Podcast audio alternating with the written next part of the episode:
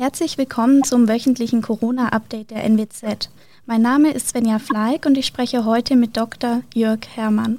Er ist Facharzt für Hygiene und Direktor des Instituts für Krankenhaushygiene in Oldenburg. Nachdem Bund und Länder eine schärfere Maskenpflicht beschlossen haben, möchten wir heute über medizinische Masken und den Schutz vor ansteckenderen Virusmutationen sprechen. Hallo, Herr Dr. Herrmann. Schön, dass Sie sich heute die Zeit genommen haben. Ja, hallo, Frau Fleig. Gerne doch. Herr Dr. Herrmann, an die AHA-Regeln haben wir uns inzwischen gewöhnt. Jetzt ändert sich aber das letzte A, die Alltagsmaske. In Bus und Bahn und in Geschäften werden jetzt die medizinischen Masken Pflicht. Wie unterscheiden sich denn die OP- und die FFP2-Masken von unseren Alltagsmasken? Fangen wir vielleicht mit den Alltagsmasken an, an die wir uns sehr gewöhnt haben und erinnern uns auch nochmal daran, dass wir die insbesondere deswegen eingeführt haben, weil wir einen Lieferengpass hatten im Frühjahr, als die ganze Coronaviren-Pandemie ähm, losgegangen ist und wir uns mit den Alltagsmasken behelfen mussten. Wenn wir damals schon die OP-Masken in ausreichendem Maße gehabt hätten, hätten wir sicher von Anfang an diese Masken empfohlen für den Schutz vor Coronaviren. Die Alltagsmasken kennen wir alle. Manche tragen einfach nur einen Schal um den Hals, andere haben selbstgestickte Muster verwendet. Manche verwenden T-Shirts, andere Geschirrhandtücher. Es ist überhaupt nicht definiert und entsprechend gibt es auch keine Normung für die Durchlässigkeit hinsichtlich von Bakterien oder Viren. Und das hat dazu geführt, dass man gesagt hat, bei der jetzigen Situation, wo wir doch eine deutlich höhere Welle sehen bei der Corona-Pandemie und jetzt die neue Diskussion um die neuen Varianten dazukommt, dass wir die Sicherheit anheben müssen und deswegen jetzt der Griff nach den sogenannten OP-Masken oder auch Mund-Nasenschutz, wie sie nennen, und weiter gesteigert dann noch gegebenenfalls auch nach diesen FFP2-Masken. Der normale Mund-Nasenschutz, das ist ein dreilagiger Schutz, der nach genormten Vorgaben im Medizinproduktegesetz gefertigt wird. Da ist ein besonderes Vlies mit eingenäht, was ähm, eine besondere Filterwirkung hat. Und das führt dazu, dass wir viel weniger Tröpfchen oder auch Aerosole ausscheiden, wenn wir sprechen, wenn wir husten und wenn wir bei der Gelegenheit eben die Coronaviren auch in unserer Umgebung abgeben. Und der erste Sinn dieser Maske ist in der Tat zu verhindern, dass unsere Nachbarn, unser Gegenüber mit Tröpfchen und Aerosolen konfrontiert wird und damit die Infektion bekommen kann.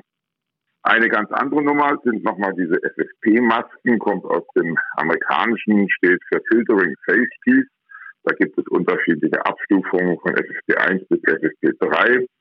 Und diese Masken sind nach dem Arbeitsschutz zu verwenden. Das heißt, die sind Teil der persönlichen Schutzausrüstung, wie wir das im Krankenhaus nennen.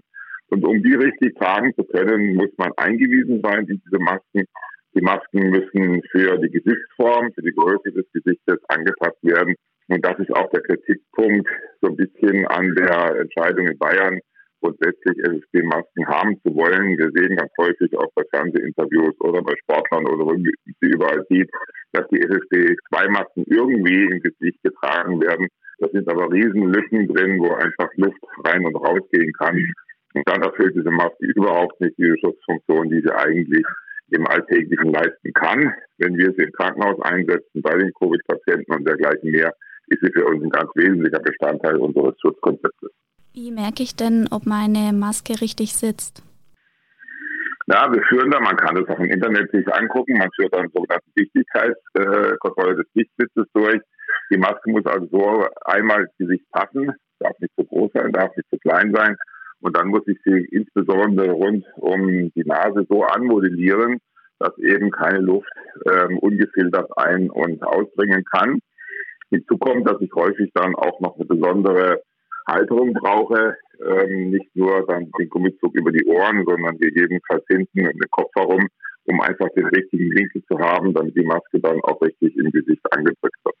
Jetzt haben sich auch viele gefragt, ob man die medizinischen Masken mehrfach tragen kann oder sogar reinigen. Ja, also das, was jetzt als OP-Maske ganz normal unterwegs ist, mit Gummizug über die Ohren, das kann man weder reinigen ähm, oder andersweitig aufbereiten, Mikrowelle, Backofen, was da alles schon diskutiert worden ist. Das sind eindeutig Einwegprodukte und ich kann nur empfehlen, dass man das in großen Stückzahlen sich kauft, gibt es im Internet für billig Geld. Und dass, wenn man unterwegs ist, zum Beispiel mit den öffentlichen Verkehrsmitteln oder wenn man in Geschäfte geht zum Einkaufen, dass man so eine Maske mitnimmt, sie anzieht, dann auflässt und wenn der Prozess abgeschlossen ist, wenn ich also die Fahrt hinter mich gebracht habe oder wenn ich meinen Einkauf hinter mich gebracht habe, dann ziehe ich die Maske einfach aus, ziehe sie weg. Und für den Heimweg brauche ich dann eine zweite Maske, die ich dann für den Rückweg anziehe. Alles andere lässt sich nicht wirklich sauber darstellen. Und ich kann, wie gesagt, diese Maske auch in keinster Weise desinfizieren oder ähm, aufbereiten. Jetzt haben Sie vorher schon die Virusvarianten angesprochen. Die Mutationen wurden auch schon im Nordwesten bei Reiserückkehrern festgestellt und sollen wohl deutlich ansteckender sein. Schützen uns die Masken denn genauso gut vor diesen neuen Varianten? Also wir wissen ja ehrlich gesagt noch sehr wenig über diese neuen Varianten und es ist auch ein bisschen erschreckend, dass wir in Deutschland keine gute Übersicht haben, was eigentlich aus verschiedenen Virusstämmen bei uns unterwegs ist. Das versuchen wir ja gerade über entsprechende Testungen und Sequenzierungen nachzuholen. Nach allem, was wir wissen, sind die Viren aber nicht größer oder kleiner als die anderen bisherigen äh, Virusstämme. Und deswegen erwarten wir da auch keine anderen, kein anderes Verhalten bei den Hygienemaßnahmen. Also ich gehe davon aus, dass all das, was wir bisher anwenden, nämlich diese medizinischen Masken oder die FFP-Masken und die Händedesinfektion, dass das bei den neuen Virusmutationen genauso funktionieren. Was offensichtlich unterschiedlich ist, das ist die Anzahl Viren, die notwendig ist, um eine Infektion auszulösen. Wir brauchen also offensichtlich bei den neuen Mutationen deutlich weniger Viren, um angesteckt zu werden. Und das führt dazu, dass sich eben auch anderthalbfach so viele Menschen anstecken, wie das bei den bekannten Virusvarianten der Fall ist. Jetzt haben wir bisher über die Masken gesprochen. Wie sieht es denn mit dem anderen Teil der AHA-Regel aus? Also reichen unsere bekannten Regeln bei diesen ansteckenderen Varianten noch aus oder sollten die auch angepasst werden? Ich glaube, dass wir gut daran tun, die jetzt schon eingeübten Maßnahmen beizubehalten. Das Einzige, was wir ja derzeit austauschen müssen, ist das A für die Alltagsmaske jetzt durch die OP-Maske oder die FFP-Maske. Aber nach wie vor gilt natürlich Hygienemaßnahmen, insbesondere Handyhygiene. Ähm, und es gilt äh, Abstand halten. Das ist eine sehr gute Maßnahme. Hinzu kommt das Lüften, wann immer ich in engen Räumlichkeiten bin, wo ich so das Gefühl habe, die Luft wird stickig, sollte ich regelmäßig lüften, wenn ich dort mit anderen Leuten ähm, zusammenarbeite, zusammen mich bewege oder eben auch im öffentlichen Verkehr unterwegs bin. Die neuen Corona-Beschlüsse zielen ja auch darauf ab, die Pendlerströme in den öffentlichen Verkehrsmitteln zu entzerren. Wie groß ist denn die Gefahr, dass ich mich dort anstecke? Wenn ich mich zurückerinnere an das Frühjahr, dann waren die Busse auch in Oldenburg sehr wenig besetzt. Die Züge waren leer. Die Deutsche Bahn hat wirklich nachgedacht, wie sie das wirtschaftlich überleben soll.